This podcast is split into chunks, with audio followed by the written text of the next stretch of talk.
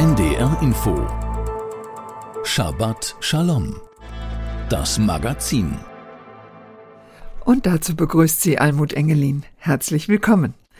So will ich auch unter mein Schicksal treten, mag es hoch wie ein Turm, mag es schwarz und lastend wie eine Wolke sein, schrieb die jüdische Dichterin Gertrud Kolmar im Dezember 1942 an ihre Schwester in der Schweiz. Und weiter, wenn ich es schon nicht kenne, ich habe es im Voraus bejaht, mich ihm im Voraus gestellt, und damit weiß ich, dass es mich nicht erdrücken wird, mich nicht zu klein befinden. Zitat Ende. Was für manche wie schwer erträglicher Fatalismus klingt, war zumindest in Teilen eine bewusste Entscheidung der Dichterin, den alten und hinfälligen Vater nicht allein im nationalsozialistischen Berlin zurückzulassen, um das eigene Leben zu retten. Zweieinhalb Monate nachdem Gertrud Kolmar oder Gertrud Chotzisner, wie sie eigentlich hieß, die zitierten Zeilen geschrieben hatte, wurde sie nach Auschwitz deportiert und dort ermordet. Sie wurde nur 48 Jahre alt. Ihre Gedichte und Erzählungen waren damals in Deutschland nur wenigen bekannt, sehr viel war noch nicht publiziert, wenn auch namhafte Literaturkritiker sie priesen und in eine Reihe mit Annette von Droste-Hülshoff stellten. Dass man jetzt anschaulich über ihr Leben lesen als auch etliche Gedichte vertieft verstehen kann, ist einem besonderen Buch zu verdanken, das die Hamburgerin Friederike Heimann vorgelegt hat. Es heißt In der Feuerkette der Epoche über Gertrud Kolmar. Zwar ist die Dichterin inzwischen weltberühmt, viele ihrer Gedichte haben Krieg und Shoah überstanden, Bücher und Theaterstücke wurden über sie verfasst, doch unter anderem Kolmars Jüdischkeit, ihre intensive Auseinandersetzung mit dem Judentum, blieb oftmals unterbelichtet. Friederike Heimann, Sie engagieren sich im Jüdischen Salon in Hamburg und in der Reformsynagoge der jüdischen Gemeinde und Sie haben schon Ihre Doktorarbeit als Germanistin über Gertrud Kolmar geschrieben. Was fasziniert Sie an der Dichterin so sehr, dass Sie sich jetzt seit Jahrzehnten mit ihr befassen? Ja, das habe ich vorher auch nicht gewusst, dass ich so viele Jahrzehnte damit zu tun haben werde. Es fing eigentlich damit an, ich bin ja auch Literaturwissenschaftlerin, ich wollte noch mal promovieren und ich wollte gern über ein deutsch-jüdisches Thema promovieren, weil ich auch seit über drei Jahrzehnten mit einem jüdischen Mann zusammenlebe und in dem Zusammenhang bin ich später dann auch übergetreten auf liberalem Weg zum Judentum. Also dieses deutsch-jüdische, das war in unserer Familie sehr anwesend und natürlich meine deutsche Geschichte, die ist ja auch deshalb trotzdem nicht einfach weg. Also dieser Spannungsraum, der war schon sehr da und da passte auch Gertrud Kolmar sehr gut rein, weil sie ja eigentlich alles mitgemacht hat, was das 20. Jahrhundert diesbezüglich an katastrophalen Erfahrungen mit sich gebracht hat. Und gleichzeitig war ich sehr fasziniert von ihrer Dichtung, die erstmal nicht gleich so leicht zugänglich ist. Also es waren wunderschöne Worte, wunderschöne Verse, aber ich fand sie manchmal auch gar nicht gleich so zu verstehen. Die waren auch sehr rätselhaft und sehr geheimnisvoll. Und dann bin ich zunehmend in diese Arbeit darüber eingestiegen und habe immer mehr entdeckt und es war so spannend, dass ich gar nicht wieder aufhören konnte. Und dann habe ich dieses Buch angefangen zu schreiben. Gertrud Kolmer entstammte ja einer sehr assimilierten und gut etablierten deutsch-jüdischen Familie.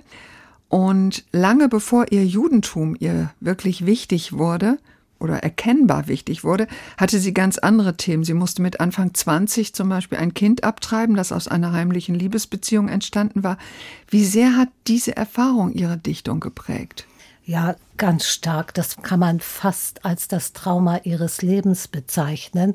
Ich glaube, da ist auch sehr viel zusammengekommen. Es ist nicht nur das Kind, was sie verloren hat, obwohl sie das sehr geschmerzt hat und das immer wieder auch in ihrer Lyrik auftaucht, dieser Verlust des Kindes. Aber ich glaube, es ist auch so ein Versuch gewesen. Sie hat sich ja in einen, soweit man das weiß, in einen preußischen Offizier verliebt und eine sehr leidenschaftliche Affäre mit ihm gehabt, heimlich. Das war einfach schon von vornherein ein Skandal. Wann äh, war das ungefähr? Also sie war Jahrgang 1894? Ja, man denkt so als ungefähr 20-Jährige, wahrscheinlich so kurz vorm Ersten Weltkrieg.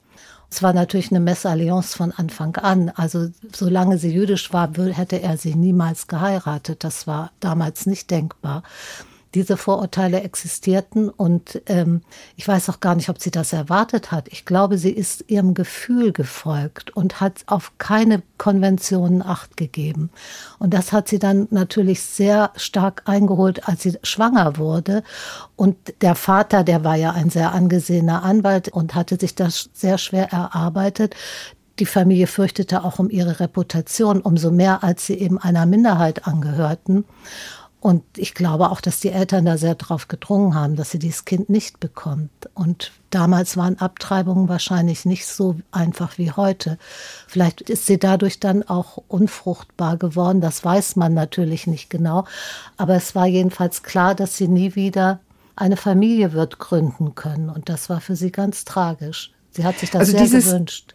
Dieses Thema taucht ja ganz oft bei ja. ihr auf. Also die Sehnsucht nach diesem Kind. Und ganz wichtig bei ihr scheint mir ihre Auseinandersetzung mit dem Frausein. Mhm. Also ja. ich finde das ziemlich ambivalent. Einerseits sind da Gedichte, die von sehr unkonventionellen Frauenbildern handeln, also die Fahrende, die Landstreicherin, die Tänzerin, die Dichterin. Also vieles, wo man denkt, boah, die ist so autonom. Sie folgt wirklich einfach ihrem Gefühl. Und andererseits in manchen Zeilen eine fast masochistische Lust an der Unterwerfung unter einen Mann. So kam es mir teilweise vor. Ja, eine gewisse Ambivalenz würde ich da auch sehen. Ich denke, dass sie in ihrem alltäglichen Leben da viele Fesseln gespürt hat, die sie nicht einfach verlassen konnte unter anderem auch, dass sie sehr geprägt war von diesem klassischen Rollenmuster zwischen Mann und Frau, also nicht so wie Else Lasker Schüler, die ja damit gespielt hat, die diese Yusuf-Figur erfunden hat und dann in andere Rollen geschlüpft ist. So war Kolmar gar nicht. Sie war da konventionell und auch eher nach außen hin angepasst. Aber trotzdem ähm, gibt es doch bei ihr relativ mutig Erotik im, ja, in den Gedichten. In Weibliches den Gedichten, Begehren, ja. wo ich denke, also die ist voll auf der Höhe auch der heutigen Zeit. In den Gedichten ist es ganz anders. Da setzt sie sich genau mit diesen Grenzerfahrungen auseinander, finde ich, und äußert da ganz starke Leidenschaften, ganz starke Wünsche und sehr mutige Fantasien. Also schon als junge Frau hat sie diesen Satz geschrieben, meine Lippen gehen im Schritt der Schenkel scheu wie Diebe. Ich finde, das sagt ganz viel aus. Diese, diese Wünsche, im Schritt der Schenkel, das ist sehr erotisch, aber scheu wie Diebe. Sie wagt es gar nicht so richtig mitzuteilen und äh, hadert dann noch mit der klassischen Frauenrolle. Aber sie wagt es in ihrer Dichtung immer wieder darüber hinauszugehen. Und das ist absolut faszinierend und finde ich auch ganz hochaktuell. Das heißt, eigentlich war die Dichtung für Sie der Raum, in dem sie etwas auslebte, was sie sonst nicht hätte ausleben können. Ja, so kann man es sicher sehen. Ja. Wo und wie setzte denn eigentlich Ihre Beschäftigung mit dem Judentum ein? Ich finde schon in den frühen Gedichten kommt auch schon so eine Gebrochenheit zum Vorschein. Also, dass sie im Grunde diese Devise des Vaters, alles Deutsche ist das Richtige, dass das bei ihr nicht so ungebrochen war. Das Deutsche war für sie eher einschränkend. Je aggressiver der Antisemitismus wurde, desto mehr identifizierte sie sich ja mit dem Jüdischen. Es gibt diese Formulierung, ich liebe dich, mein Volk, in einem Gedicht. Ja. Was war das für eine Identifikation? Lief die jetzt über die Religion oder war das, was war das eigentlich? Nee, also über die Religion lief es bei Gertrud Kolmer soweit ich das sehe, gar nicht. Das hat sie 1933 schon nach der Machtübergabe an Hitler geschrieben. Das ist natürlich ein ganz großes Solidaritätsbekenntnis. Dieses Ich liebe dich, mein ja, Volk. Aber äh, Ende der 20er, Anfang der 30er Jahre hat sie ja das sehr bekannte Gedicht Die Jüdin geschrieben und da kommen eigentlich die ganzen Ambivalenzen der Assimilation zur Sprache. Das fängt ja damit an, ich bin fremd sie ist auf vielfache Weise fremd, diese Jüdin. Einmal, weil sich die Menschen nicht zu ihr wagen, weil sich die Menschen nicht zu mir wagen, will ich mit Türmen gegürtet sein, so geht es weiter. Aber auch, weil sie sich selber fremd ist. So bin ich fremd und kann mich nicht kennen, da ich vor Rom, vor Karthago schon war. Also sie hat so dieses jüdische, was ist das eigentlich? Und sie möchte eine Forscherreise gründen in ihr eigenes, ureigenes Land. Und dann, dann ruft sie so biblische Landschaften auf. Und es ist eigentlich eine Suche nach den Ursprüngen. Das korrespondiert ja auch mit den Ideen der jüdischen Renaissance, die Buber damals sehr propagiert hat und den sie auch rezipiert hat. Das ist aber eine ganz andere Auseinandersetzung mit dem Judentum als nach 33, wo sie ganz klar sagt, ich bin Jüdin und das ist mein Volk.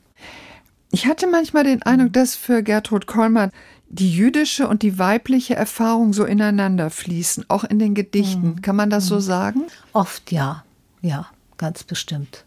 Mhm. Ja, und das darüber schreibe ich auch einiges in dem Buch. Und ja. sie hat ja dann auch so eine ganz starke Entwicklung durchgemacht, dass sie, während die Deutschen also die Siege feierten, äh, schon im Krieg, dass sie ganz intensiv Hebräisch gelernt hat. Mhm. Also auch wirklich sich sehr stark eigentlich da gezeigt hat. Sie erlebte dann die totale Diskriminierung und Verfolgung unter den Nazis und zwar nicht nur durch Nazis, sondern auch durch Dichterkolleginnen die sie nicht mehr kannten, Ina Seidel zum Beispiel. Mhm. Wie sehr hat sie das zerbrochen? Zerbrochen, das würde ich bei Kolmar sowieso gar nicht sagen. Sie hat es sehr getroffen, auf jeden Fall. Das hat sie auch zu ihrem damaligen Freund Karl-Josef Keller, dem hat sie das auch mitgeteilt dass sie das sehr getroffen hätte. Der hat das später der Biografin Johanna Wohltmann berichtet. Das hat sie sicher sehr getroffen, aber sie hat dann auch wieder was sehr, sehr bezeichnend für Kolmar ist, etwas Eigenes dagegen gesetzt. Also sie hat gesagt, ich würde nie wie Nero meine Kunst einer Volksarena vorwerfen wollen. Dazu ist mir meine Kunst zu schade, so ungefähr. Also sie hat so gesagt, auf so ein Publikum, auf so eine Zugehörigkeit kann ich auch verzichten. Das wird meiner Kunst nicht gerecht, was natürlich eine ganz starke Haltung ist. Und das passt auch zu dem Hebräisch-Lernen, was dann später erfolgte das ist wieder eine weitere Phase auch in dieser Auseinandersetzung mit dem eigenen Judentum. Da gab es ja dann auch diese sogenannte hebräische Renaissance, was noch anders ist als die jüdische Renaissance von Martin Buber, was sehr von Bialik äh, vertreten wurde oder auch Tschernichowski, also was mehr aus dem Osten kam und einherging mit dem Bestreben, das Hebräische zu erneuern, es zu einer modernen Sprache zu machen, in der man sich auch künstlerisch ausdrücken kann. Und dem hat sie sich dann angeschlossen und hat tatsächlich versucht, auf Hebräisch Gedichte zu schreiben, was sehr faszinierend ist. Leider und sind die nicht mehr erhalten geblieben. Und sie hat auch übersetzt. Sie hat Bialik, glaube ich, auch übersetzt. Ja, ein ja. Gedicht von Bialik hat sie auch übersetzt. Sie hat sich da sehr intensiv mit beschäftigt dann. Und man könnte sich vorstellen, dass sie vielleicht eines Tages auch nach Palästina gerne ausgewandert wäre, aber das konnte sie mit ihrem Vater zusammen dann nicht mehr bewerkstelligen. Ja, also dass sie sich so klar entschlossen hat, keine Chance zu ergreifen, wegzugehen, weil sie den Vater, der nicht mehr weggehen konnte, wahrscheinlich auch nicht wollte, nicht alleine zurücklassen wollte. Es ist ja eine sehr große Tat und das, dieses Zitat, was ich am Anfang gesagt mhm. hat, sagt ja im Grunde genommen, dass sie ihr Schicksal, wissend im Grunde, dass sie in der Falle sitzt und nicht mehr rauskommt, voll angenommen hat. Das war immer ihr Bestreben, sich nicht als Opfer zu stilisieren, sondern zu sagen, ich stehe zu dem, was mein Leben ist und was mein Leben gewesen ist und was war, war gut. Das hat sie auch mal gesagt, den Satz. Ich weiß nicht, ob sich das auf die ganz letzte Phase bezieht. Das würde ich vielleicht nicht so sagen wollen. Und das bezog sich auch bei ihr nicht darauf. Da wollte sie, glaube ich, einfach nur stark sein und nicht einknicken vor dem, was ihr da zugemutet wurde. Das kann man nicht mehr als eine freiwillige Entscheidung sehen. Das ist dann schon sehr todesmutig gewesen. Vielen Dank, Friederike Heimann. Ihr sehr gehaltvolles Buch In der Feuerkette der Epoche über Gertrud Kolmar ist bei Surkamp erschienen und kostet 28 Euro. Sie haben sich als Musik mit jüdischem Bezug von uns ein Stück der Gruppe Light in Babylon gewünscht. Baderach el Hayam heißt es, also frei übersetzt auf dem Weg zum Meer. Warum haben Sie sich dieses Stück gewünscht? Also ich habe das gehört und ich war fasziniert von dieser wunderbaren Stimme der Michal Elia Kamal, eine ganz junge Stimme, eine sehr kraftvolle Stimme einer jungen Israelin mit iranischen Wurzeln. Und ich fand, bei Kolmar kommt es so oft vor, es war ein Lied, das nie gesungen war, dass ich dachte, hier ist das Lied, das junge jüdische Lied auf Hebräisch mit einer kraftvollen weiblichen Stimme gesungen. Und das ist vielleicht eine schöne Perspektive, die ich mir vorstellen kann, die bei Kolmar schon angefangen hat und wo ich auch eine Verbindung sehe. Und das Meer spielte bei ihr auch immer eine wichtige Rolle. Von daher passt es auch der Weg zum Meer.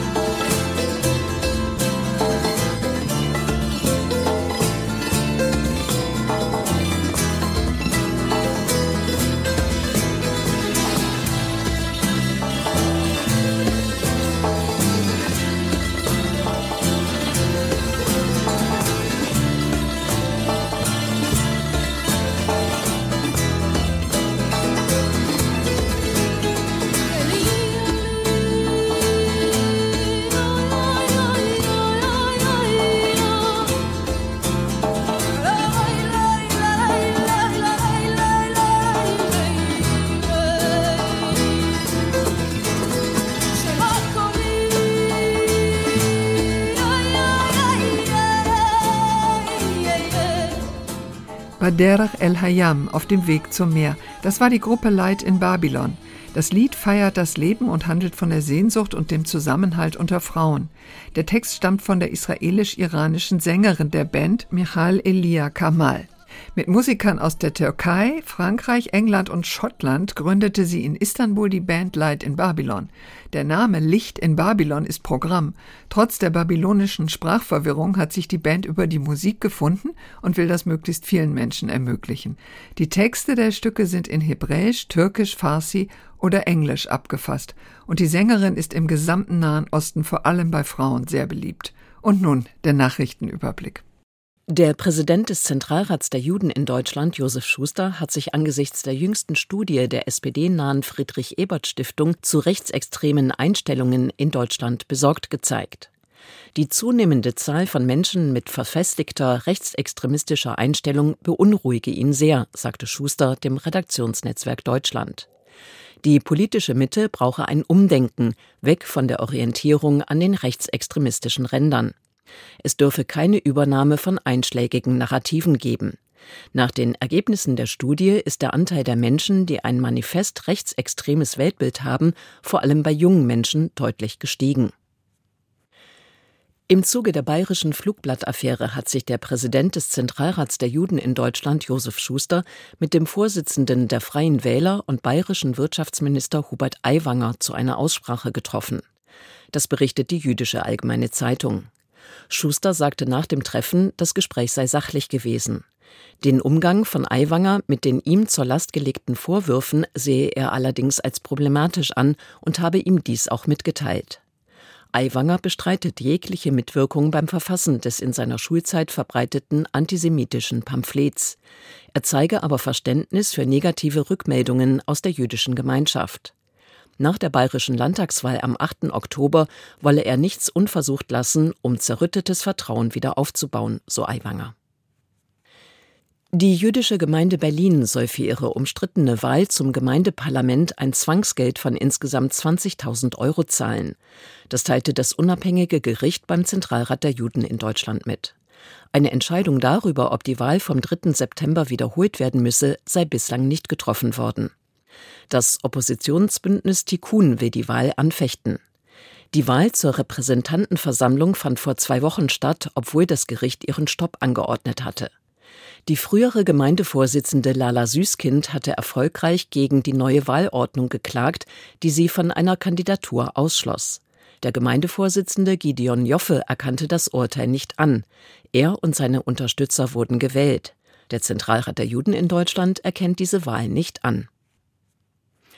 Für den geplanten Wiederaufbau der Bornplatz-Synagoge soll die jüdische Gemeinde Hamburg ein Grundstück im Grindelviertel zurückerhalten. Dazu will die Bürgerschaft in der kommenden Woche einen Antrag zur Übereignung zweier Grundstücke beschließen. Seit Anfang des Monats forscht das Archäologische Museum dort nach Überresten der alten Synagoge, um Erkenntnisse über Reste des Fundaments und deren Zustand zu gewinnen. Die Bornplatz-Synagoge war bei ihrer Einweihung 1906 das größte jüdische Gotteshaus in Norddeutschland. 1938 setzten Nationalsozialisten das Gebäude in Brand. Ein Jahr später zwangen sie die jüdische Gemeinde, die Synagoge auf eigene Kosten abzureißen. Das Grundstück wurde enteignet und teils mit einem Hochbunker überbaut. Soweit die Meldungen. Und das war unsere Sendung Shabbat Shalom mit Almut Engelin am Mikrofon. Allen jüdischen Hörerinnen und Hörern einen gesegneten Yom Kippur, gutes Fasten und ein gutes neues Jahr.